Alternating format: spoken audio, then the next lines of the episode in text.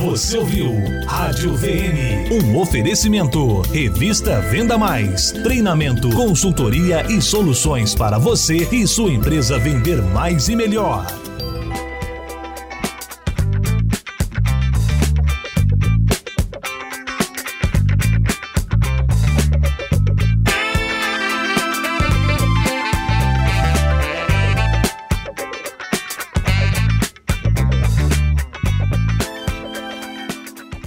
Tudo bem? Prazer estar aqui com você. Meu nome é Raul Candeloro, sou diretor da Venda Mais e hoje aqui no Entrevista VM nós vamos falar com o André Silva. Ele é consultor, ele é palestrante, especialista em vendas e em gestão de equipes de vendas também. Ele é autor de um livro, de um livro que é um, um e-book, eu fiz inclusive o prefácio desse livro, que é Vendedores de Alta Performance, um assunto que eu falo muito, ele fala muito também. Então a gente vai falar sobre esse assunto hoje, para quem está nos escutando aqui no podcast Obrigado por nos acompanhar. André, tudo bem com você? Conte um pouquinho é, da tua carreira, quem você é. Fale um pouquinho do livro Vendas Alta Performance, antes da gente começar a falar sobre o tema que a gente definiu falar hoje, que é o da crise interna e da crise externa. Legal, Raul. Obrigado pela oportunidade. Estou muito feliz de falar com você e com todos que nos ouvem. E muito legal. Eu comecei vendendo com 13 anos, vendendo de porta em porta. Eu vendia vinhos para o meu pai então, a minha origem é de vendas, eu sou vendedor de porta em porta mesmo. Também trabalhei com vendas eh, interna no varejo, e o meu grande diferencial quando eu trabalho nas palestras é a prática, é mostrar o como, porque eu já estive lá. E isso cria uma identificação muito grande com o público-alvo, com, com, com, com as contratantes, com as equipes, com os representantes comerciais. Eu consigo trabalhar de uma forma muito prática com eles, por já ter vivenciado. Também já produzi três DVDs, dois de vendas e um de motivação. O DVD de vendas, Como Transformar Objeções em Vendas, já vendeu mais de 4 mil cópias, é um DVD que vende muito bem. Eu tenho um DVD motivacional, que é tema de uma das minhas palestras, A Motivação Está Dentro de Você.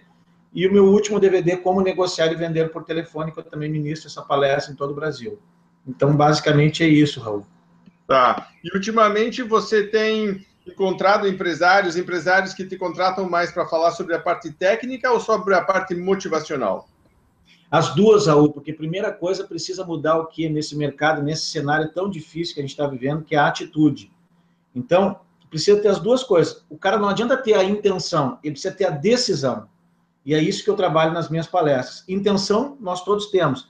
A questão é como reverter a intenção para a decisão, que é a atitude, para, consequentemente, ele poder usar as técnicas e, com muita motivação, conseguir ter o resultado dele. Então, basicamente, trabalha nesses pilares hoje: a contratação, o briefing, a maneira de externar, de trabalhar. Hoje também estou trabalhando de uma forma um pouco mais diferente, com método na, na minha palestra, melhorou muito. E os empresários têm sentido isso. Não adianta a gente largar um, um monte de informações e isso não vai adiantar. Então, eu trabalho com três pilares, quatro pilares para poder realmente fazer com que as pessoas aprendam na prática e já apliquem no dia posterior. É, eu me lembro que uma vez você me mandou material por e-mail, disse, Raul, o que, você acha disso? Estou pensando em fazer isso. E aí eu falei, puxa vida, isso é interessante, porque acho que ninguém está fazendo, que era realmente... É, você sempre deu acompanhamento pós-palestra, que isso eu acho fantástico, porque tem muita gente que vai dar né, a palestra e depois some, você diz, não, eu estou realmente preocupado, né? Minha missão é fazer com que as pessoas coloquem em prática o que eu falei. Não é só para aplaudir, achar bonito e tal, e depois não, não faz nada. Vai e faz mesmo. E aí, como reforço desse, disso, você começou a criar um material que você mandava após a palestra. Eu não me lembro se você, ou talvez você dê durante a palestra, que era um checklist com tarefas, com coisas para as pessoas fazerem. Depois você fazia um acompanhamento. Como é que é isso? É, é, como é que é esse material e por que, que você começou a fazer ele?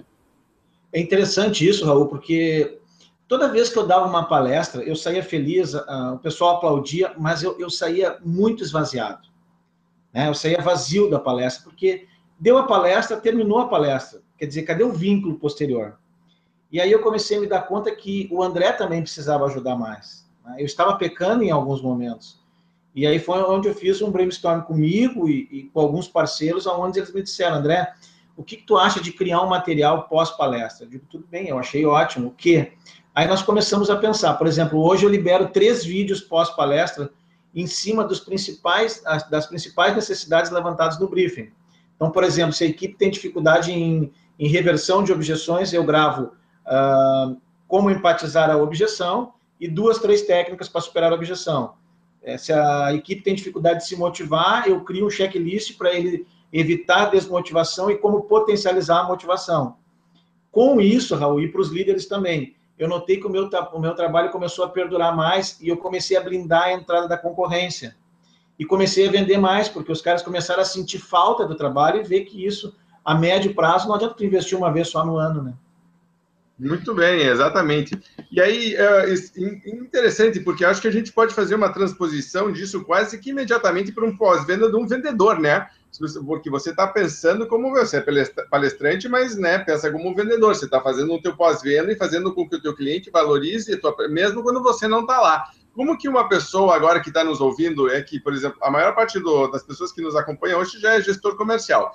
Então, como que ele pode ou ela pode colocar isso em prática? E se eu sou um vendedor ou vendedora e também estou participando dessa, dessa, entrevista, e como que eu poderia colocar isso no meu dia a dia? Então, tem uma, uma questão de uma, uma parte mais estratégica, que é corporativa, como uma empresa pensa em relação à pós-venda, e a outra é como que eu penso eu individualmente, como é que eu posso fazer?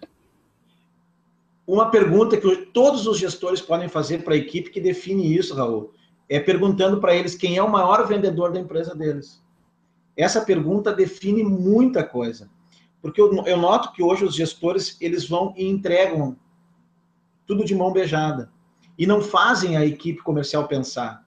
E eu acho que essa virada, essa mudança, essa virada de chave precisa acontecer imediatamente. A gente sabe que o maior vendedor hoje é o cliente que compra e que é bem atendido. E os vendedores se preocupam em exceder as expectativas. Esses eu gravei um vídeo perguntando o que é mais importante, atender ou exceder as expectativas. A galera colocou toda exceder as expectativas, mas 85% dos vendedores nem atende às expectativas. Então, é importante primeiro que ele atenda aquele cliente com perguntas poderosas, que ele saiba entender, que ele faça um briefing, porque hoje não é só a nomenclatura de vendas, é como o vendedor entra na necessidade do cliente, cria esse rapport para poder entender a dor, oferecer a solução, vender com menos desconto e aí sim ter um cliente do lado dele que possa replicar, né? Vendendo para outras pessoas. Então eu acho que esse é um dos pontos muito importantes. É, se você tem um cliente fã, não tem mais um comprador, inicialmente tem um comprador, ele vira fã, esse é o cara que vai multiplicar. Então eu acho que o objetivo é tirar de comprador para fazer virar fã, né? É, isso aí. Inclusive, tem uma, uma questão que a gente tem de, defendido muito. É, eu tenho falado muito isso nos meus cursos, a Venda Mais assumiu isso meio como modelo nosso, de que você definir corretamente as expectativas do cliente é um dos passos mais importantes da venda, porque os, os vendedores estão assumindo muita coisa, achando que é verdade, mas quando você vai perguntar para o cliente se aprofundar, o cliente fala: não, é algo diferente, né? Eu tinha uma expectativa diferente as frustrações que são criadas são muitas vezes por falta de comunicação, pelo vendedor assumir como verdades coisas que na verdade não eram e não se aprofundaram. Você concorda com isso?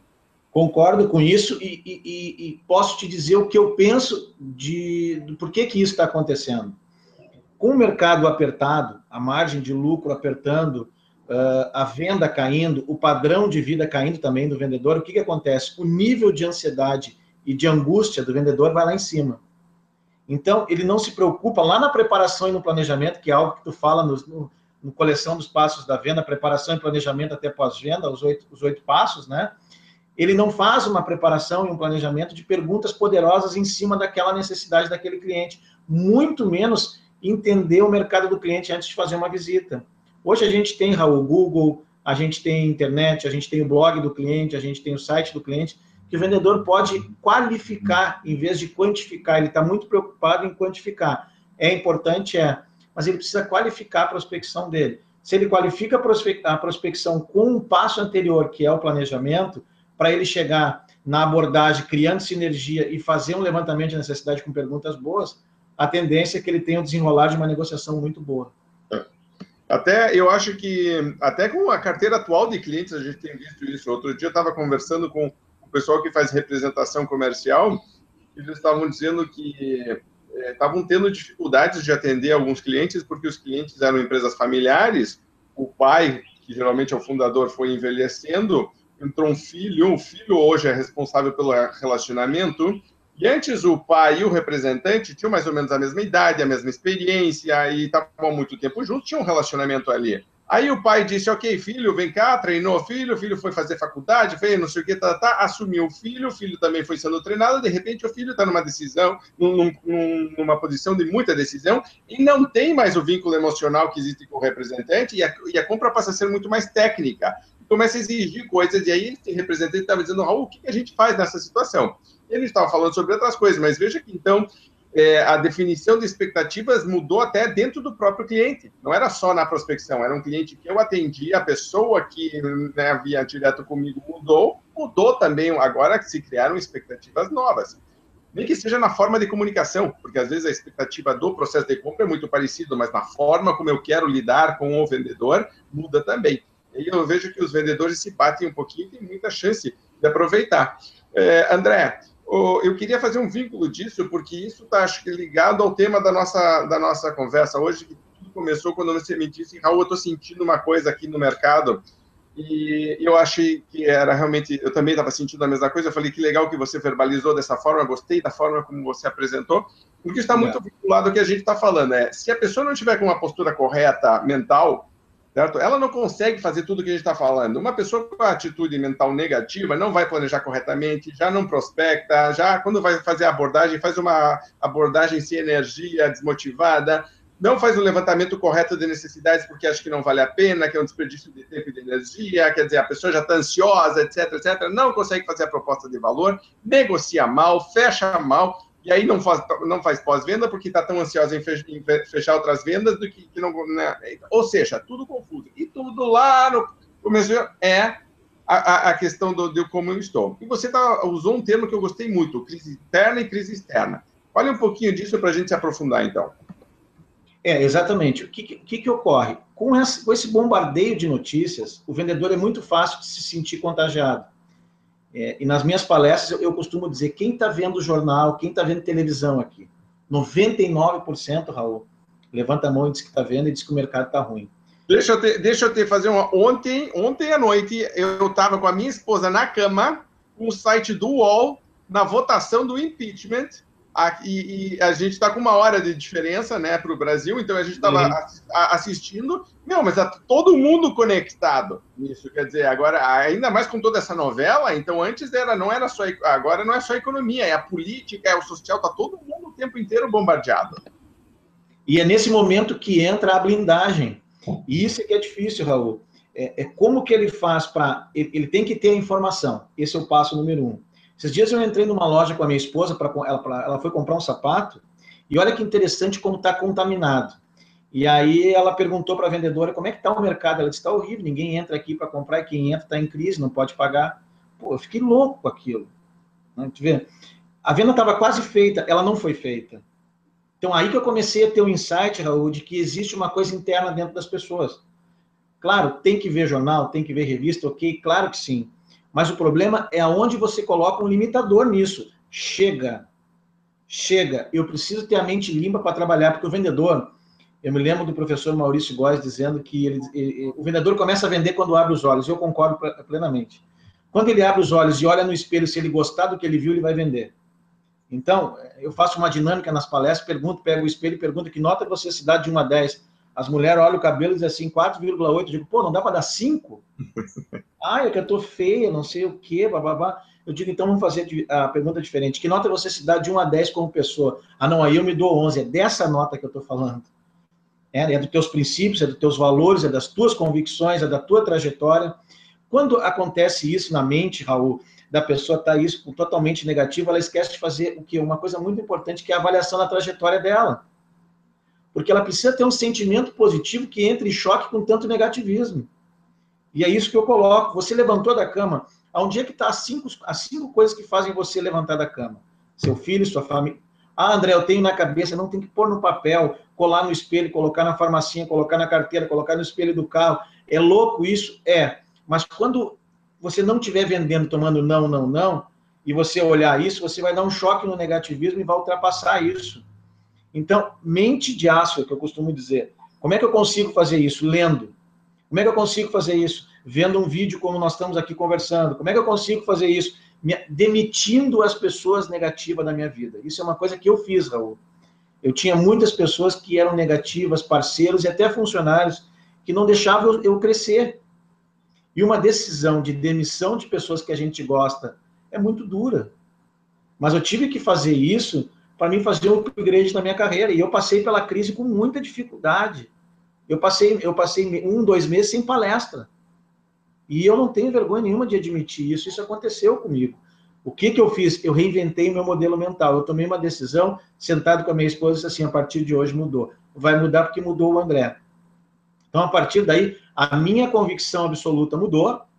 Uh, a minha liderança perante as pessoas mudou também, porque eu comecei a influenciar e eu comecei a criar parceiros estratégicos, que é isso que eu digo para os vendedores e para os líderes. Quais são os parceiros estratégicos que fazem o seu produto vender sem você estar junto com eles? Por exemplo, um fisioterapeuta, Raul, não pode ter um médico como parceiro? Pode ter. Esse cara pode vender para ele. É, eu, palestrante, não posso ter uma associação para vender? Para mim, posso ter. Foi isso que eu fiz. Então, eu construí alianças estratégicas, é, blindei a minha mente contra o negativismo, comecei a ler coisas positivas e reorganizei o processo. E para finalizar, eu pedi feedback de tudo que eu estava fazendo errado e certo na minha empresa para os meus parceiros estratégicos assim, ó, critica. E isso foi o grande diferencial. Porque essa crítica que eu recebi, eu recebi de mente aberta. E não com a mente fechada é, de alguém que estava derrotado. Né? É, sabe que isso me faz lembrar duas coisas.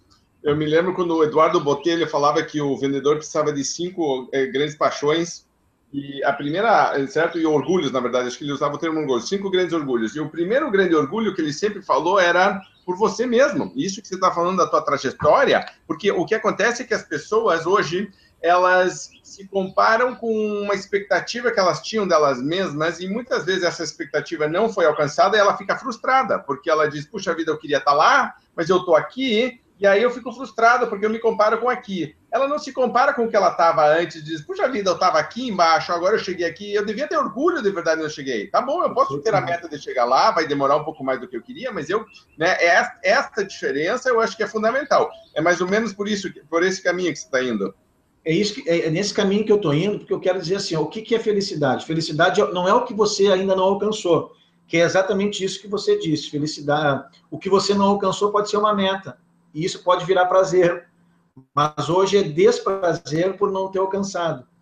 O legal de tudo é o que você conseguiu até agora. Ponto. Geralmente a grama do vizinho é mais verde, mas se tu for olhar, não é mais verde. A grama mais verde que tem é a nossa, porque quem caminha nela somos nós. Então, eu acho que isso é uma coisa importante para os vendedores e para os líderes agarrar o time, segurar o time nesse momento, estar mais presentes com o time.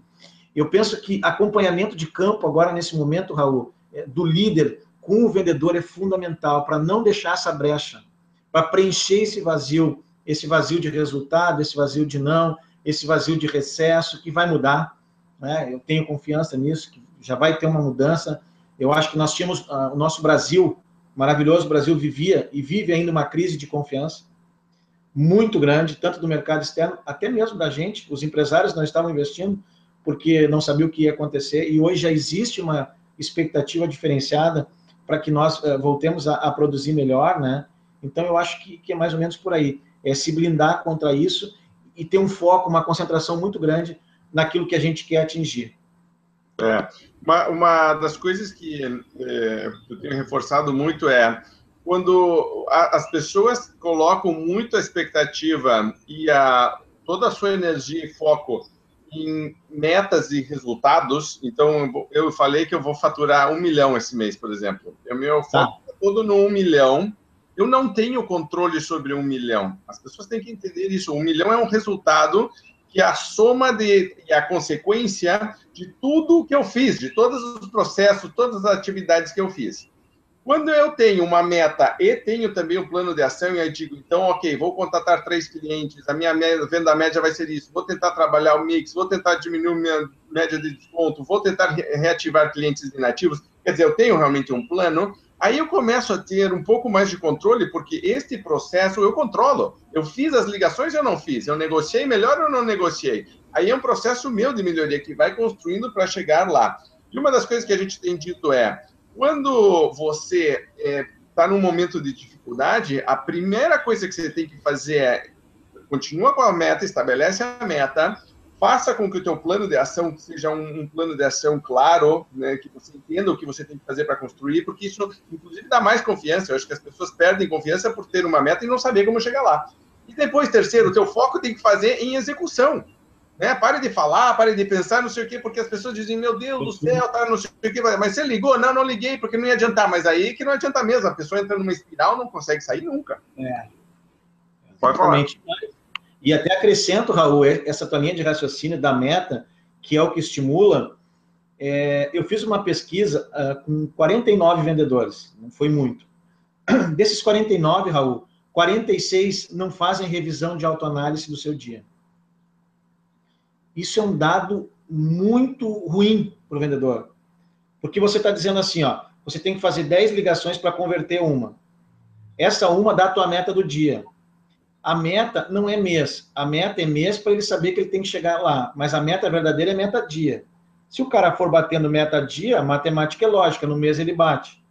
Né? Então ele tem que saber quanto ele precisa, eh, os indicadores, quantas ligações versus conversões versus vendas. Né? Mas como é que ele melhora de um dia para o outro? Só com a revisão de autoanálise. A hora que ele para no final do dia e revisa. Essa venda aqui eu falei demais, por isso que eu perdi. Essa venda aqui eu não marquei a visita eu, eu tentei vender e ele não compra pelo telefone, então eu tenho que usar palavras, eu tenho que vender a entrevista e não a venda no telefone. Enfim, essa revisão é, de, de autoanálise dos conceitos dele, isso é muito importante, e eu estou falando isso porque dá para fazer até dinâmicas com isso. Né? Pegar as 10 principais vendas, aonde essa pessoa foi bem, quais são os pontos a melhorar. Eu ensino a fazer uma técnica no telefone, Raul, simples.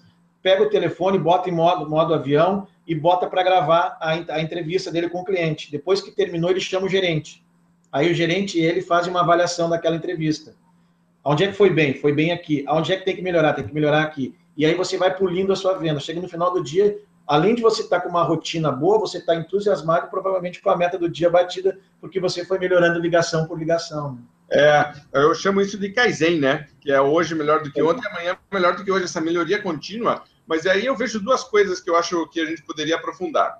Que é, primeiro, tem uma questão, eu não sei se é nossa, cultural, de que a autoavaliação, no fundo, qualquer tipo de avaliação, muita gente não está preparada para ela, porque machuca. Então, é, e às vezes a pessoa já está com autoestima baixa e ela não vê essa avaliação como uma oportunidade de melhoria. Ela vê, no fundo, como uma crítica. E não só uma crítica ao processo ou aos resultados, mas no fundo a quem ela é como pessoa. O que, para quem está nos escutando, sabe que isso, poxa, a gente estava se aprofundando aqui em psicologia, porque quando eu vou dar feedback, eu tenho três coisas: eu tenho os resultados da pessoa, eu tenho o que ela fez para atingir esses resultados, e eu tenho a própria pessoa. E aí vai ser os valores, atitudes, os conceitos dela, etc. Quando eu estou falando de feedback, de melhoria de resultado, e aí vou falar da, da do processo, a pessoa, se ela está com a autoestima baixa ou se ela não tem a mentalidade correta, ela começa a misturar tudo e ela se sente atacada, no fundo, ou deprimida, né? E tem gente que reage muito mal a isso. Então, acho que isso é uma coisa que você poderia comentar. A segunda coisa que eu queria que você comentasse também, que eu queria saber a tua opinião, é o seguinte. Eu não vejo, no fundo, e eu tenho falado bastante sobre isso com muitos dos gigantes das vendas, que é, principalmente o pessoal que trabalha mais com consultoria e com gestão, que está me dizendo, oh, existe uma carência de gestores realmente preparados para dar feedback correto e desenvolver a equipe. Existe muito mais hoje um, um, um gestor que está muito preocupado em cobrar resultados e não em fazer este processo de melhoria contínua. Então, tem duas coisas aqui que eu queria que você comentasse. Eu abri essa pergunta, ficou extensa, mas vamos relembrar. Primeira pergunta é em relação à atitude das pessoas em relação ao processo de melhoria. Segundo é falar um pouquinho dos gestores, se eles estão preparados nesse processo, o que, que você está sentindo? Primeiro que é importante ter esse contraponto, Raul, é, e você atento a, a, a, esse ponto da autoestima. É, é fantástico isso, né? Porque a gente acha que está falando as coisas que está ajudando e às vezes pode ajudar 50%, a gente quer ajudar os 100%. E, e existe exatamente isso, a fragilidade da autoestima.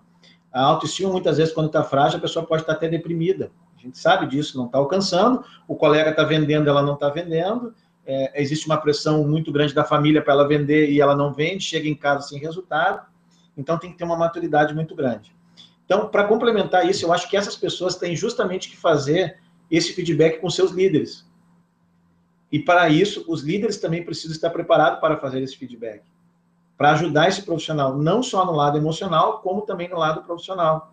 Porque um líder eh, de alta performance, ele consegue observar no profissional se ele está bem, se ele chegou bem, se ele não está bem, se ele está atendendo bem, se ele está atendendo rispidamente. E lá no início da nossa conversa eu te falei sobre acompanhamento de campo. Eu acho que isso é uma das coisas que se peca muito na liderança, sabe? Estar mais juntos, mais presentes com a equipe, para ver justamente o enfraquecimento do lado emocional, por não estar tá conseguindo o objetivo ou qualquer outra variável.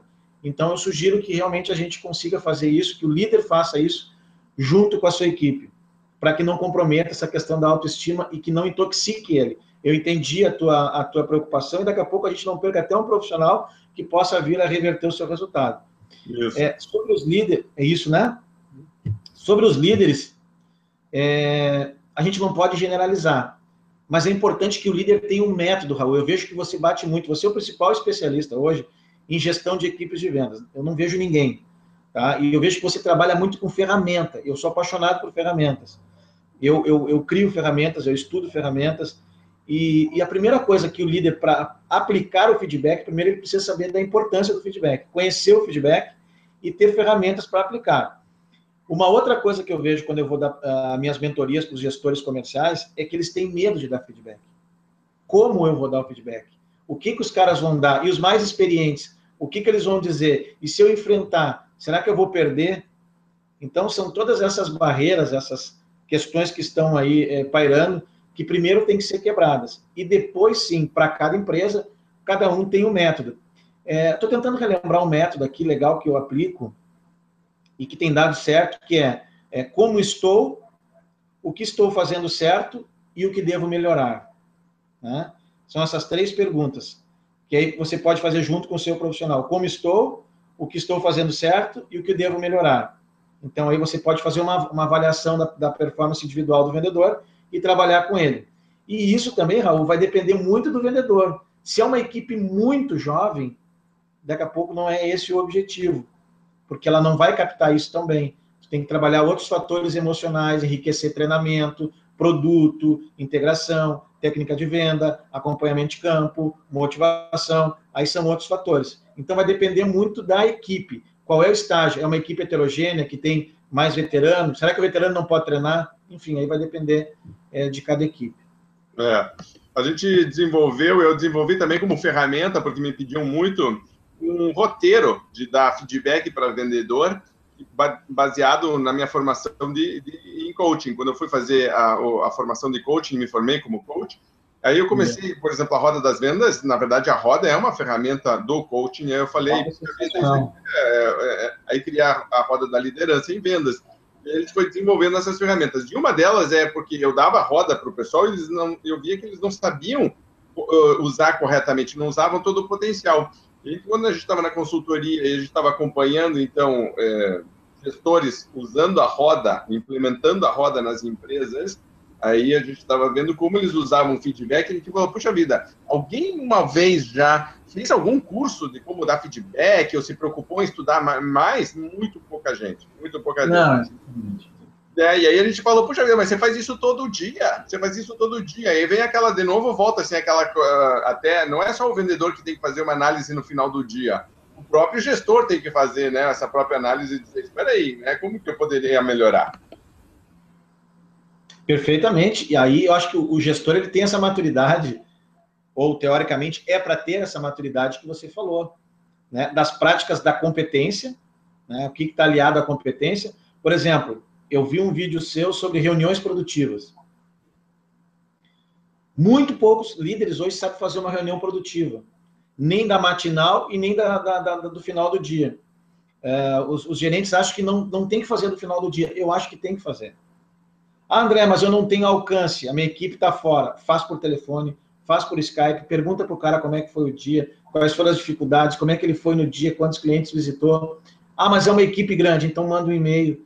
Mas é importante que os líderes marquem presença junto com a equipe, para ele ter o retorno, para ele saber onde é que está sendo o problema. Como é que vai se criar um treinamento interno se não se sabe o que está acontecendo na prática? A gente só consegue saber e, aplicar um treinamento se tem feedback da equipe. Esses dias eu estava dando mentoria é, para o gestor comercial e ele ia fazer uma palestra é, de vendas. E eu estava trabalhando com ele, preparando ele sobre isso. Aí eu perguntei, qual o objetivo da palestra? Não sei. Como é que você vai pautar a, a, e conduzir a palestra? Quem é que vai dizer para você que a palestra vai ter resultado e qual é a necessidade? Ah, são os representantes. Então, manda um e-mail para os representantes. A gente bolou 10 perguntas e veio um monte de resposta, Raul. Depois sentamos juntos com. Alô? Estou escutando. Ah, tá. tá Depois vieram as respostas uh, e ele casou junto com o diretor e fizeram uma convenção muito legal em cima das necessidades dos representantes. Então, acho que isso é legal, é poder entender o que, que o representante quer, o que, que o vendedor precisa, para a partir daí você dar um feedback mais adequado. É, é, é, essa é uma coisa que eu encontro o tempo inteiro. Um dos módulos do meu curso de gestão de equipes comerciais ele é justamente sobre treinamento. E uma das primeiras coisas que eu defino é qual que é o indicador de retorno, certo? Tipo, é ROI mesmo. Então, nós estamos tentando melhorar o que é e como que nós vamos medir se isso foi é, praticado, né? se isso foi alcançado. Tem um americano que chama Kirkpatrick, que desenvolveu uma fórmula de você mensurar resultado de, de treinamento, é se as pessoas gostaram do treinamento, se elas aprenderam alguma coisa, se elas aplicaram isso que elas aprenderam e depois se elas tiveram resultados positivos. Então você vai numa sequência. Gostei do treinamento? Quatro passos, né? Quatro passos. Aprendi alguma coisa? Apliquei o que eu aprendi? Sensacional. Tive resultados? Ok, esses são os quatro. Quando você vai medir hoje como as equipes estão sendo treinadas, primeiro, uma preocupação imensa em se a equipe gostou do treinamento.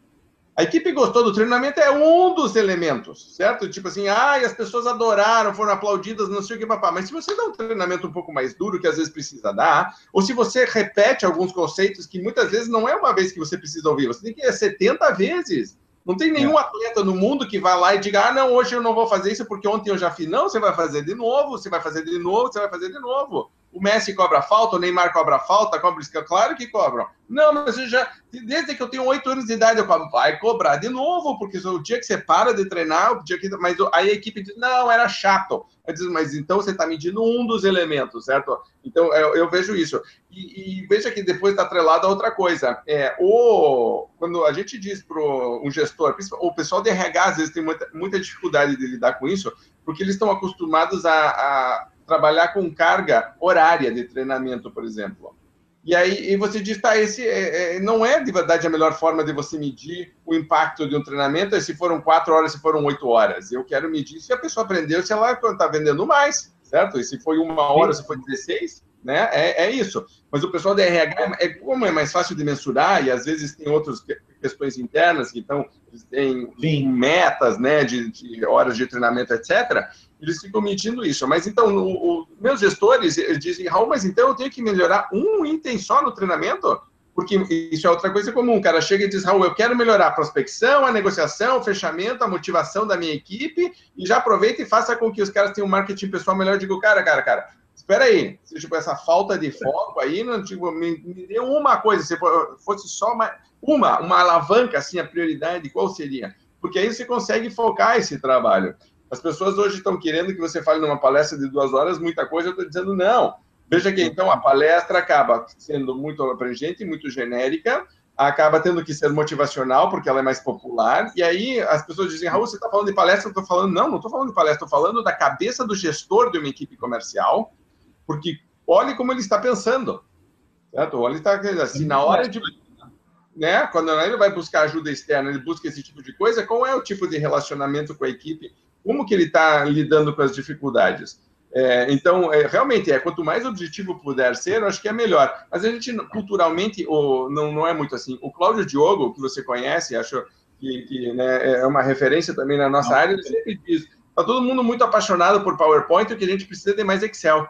Né? É, é, sabe, tipo, assim, um pouquinho mais de objetividade, algumas coisas. E a parte de desenvolvimento de equipe, de treinamento, que você estava falando de funil. Puxa vida, eu tive 10 ligações, tive uma conversão, qual foi o valor médio dessa conversão, como que eu poderia melhorar esse processo? Isso não é PowerPoint. Isso é número. Não é, né? é Excel. É, como o jogo diz, exatamente. É, é isso. Então a gente está indo para esse lado. Uh, muito bem. Uh, André, a gente tinha conversado aqui que a gente ia manter a, a, conversa em 40, 45 minutos. Eu sei que você tem que pegar um voo, nós vamos ir para o aeroporto para viajar. Queria te agradecer pela entrevista e queria te dar o espaço aqui para você fazer seus últimos comentários, se você quiser uh, relembrar, reforçar algo que você acha importante.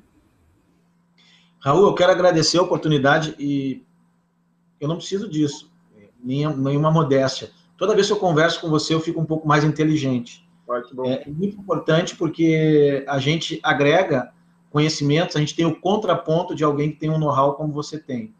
Obrigado por ter aceitado também a minha, a minha sugestão, porque eu vejo o teu posicionamento, foi um dos únicos caras, ou poucos caras, que se posicionou uh, com todo esse mercado, é, com toda essa crise que a gente viveu, tu foi um cara que se posicionou, saiu do lado do muro, eu também me posicionei, e, e a gente está aqui lutando para fazer um Brasil melhor, um mundo melhor, para ajudar as pessoas a resolverem seus problemas e serem mais felizes. Essa é a nossa meta, é a minha meta, a gente já conversou sobre isso, né, Raul?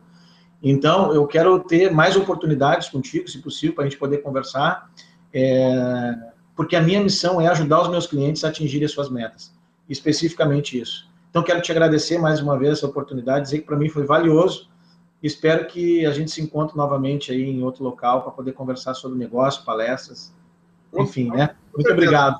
O Brasil a vender mais e melhor, que é a nossa missão, né? Essa é a missão da, da venda mais, exatamente. É, eu estou começando a fazer sempre uma pergunta no final, estou terminando sempre as entrevistas Venda Mais, pedindo para a pessoa dar duas grandes dicas. Um para quem é vendedor ou vendedora, um para quem é gestor. O que, que te vem rapidamente à cabeça assim, a queima-roupa, você sabe que eu, a gente não combinou essa pergunta, porque eu, eu já descobri que quando eu, eu, combino, a pessoa vai, faz todo o negócio todo rebuscado, eu quero que não assim, do coração, certo? Se, se eu dissesse assim, André, aqui, ó, o, o, Daniel, o Rafael, um dos meus dois filhos, tá, ele, ele tá querendo começar em vendas, eu queria que você batesse um papo rápido com ele. O que, que seria uma dica que você daria rapidinho, assim, de, de que melhoraria os resultados dessas pessoas? Uma para vendedor e vendedora, outra para o gestor.